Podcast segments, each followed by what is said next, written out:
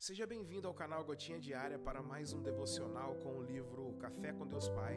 E o tema de hoje é: Você está seguro. Em Gênesis capítulo 15, versículo 1 está dito: Depois dessas coisas, o Senhor falou a Abraão numa visão: Não tenha medo, Abraão. Eu sou o seu escudo.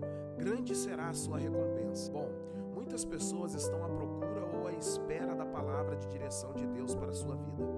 Eu não sei qual é a sua realidade, mas uma coisa posso lhe assegurar: Deus pode mostrar a direção que você precisa de diversas formas.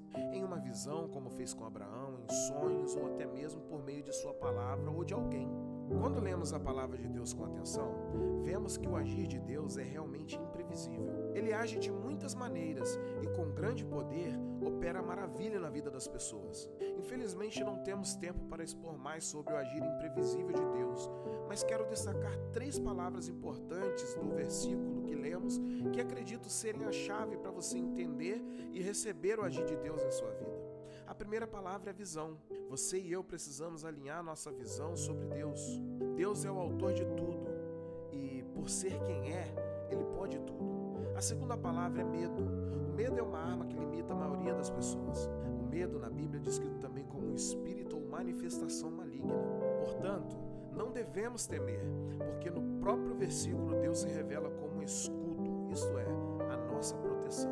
A terceira palavra é recompensa. Deus é fiel e justo. Ele recompensa todos aqueles que nele confiam. Precisamos ter em mente que servimos a um de resultados e recompensas. A frase do dia é: O grande eu sou é maior do que todos os seus pequenos eu não sou. Hashtag segurança. Bom, de acordo com o escritor, para a gente viver coisas extraordinárias com Deus, precisamos de ao menos três coisas hoje: visão espiritual, não ter medo e saber que há uma recompensa para quem tem fé em Deus. Esses três pontos, visão, medo e recompensa. Bom, visão de Abraão destaca a relação de amizade e intimidade que ele tinha com Deus. Abraão, na Bíblia, é chamado de amigo de Deus, e sua comunicação direta e pessoal com o divino é sempre enfatizada na Bíblia.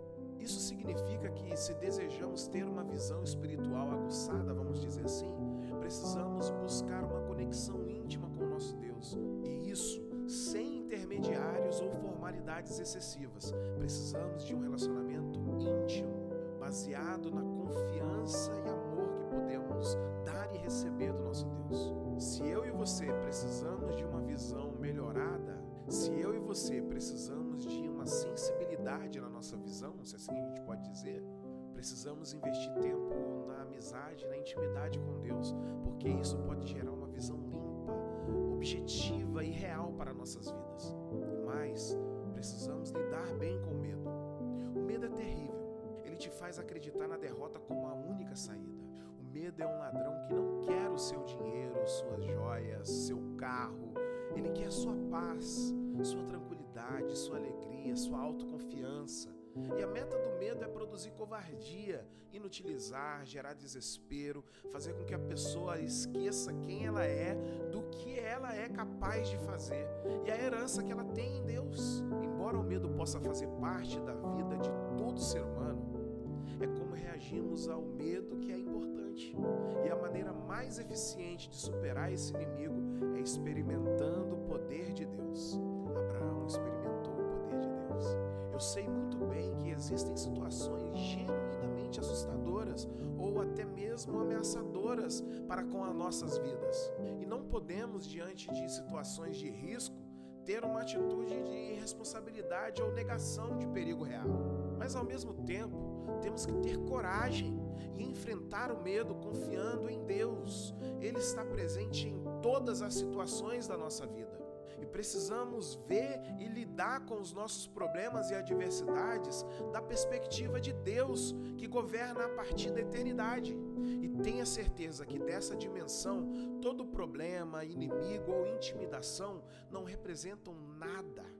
E mais, eu quero dizer uma coisa para você: há uma recompensa para a fé. Deus, em Sua graça, pode nos abençoar materialmente e nos conceder bênçãos tangíveis nessa vida. Porém, não podemos nos limitar ao pensamento que diz que a fé cristã é um caminho para obter prosperidade financeira ou sucesso material. A recompensa de Deus à luz da palavra vai além das conquistas materiais. Somos recompensados também há transformação espiritual, por exemplo. Quando experimentamos a presença de Deus, quando há esperança da vida eterna, isso também é uma recompensa de Deus para os homens. E sabe qual é o problema? É que às vezes conectamos as recompensas de Deus apenas às coisas que podemos ver, tocar e desfrutar com os nossos sentidos humanos. E a Bíblia vai dizer no Salmo 73, entre os muitos ensinamentos importantes que existem ali, está também o de que Deus recompensa com coisas que os olhos não veem. E eu quero terminar dizendo: receba de Deus capacidade de perceber coisas espirituais. Tenha uma visão espiritual aguçada. Não tenha medo. Deus está com você. E por último, tenha certeza de que Deus recompensa os que têm atitudes de fé diante dele.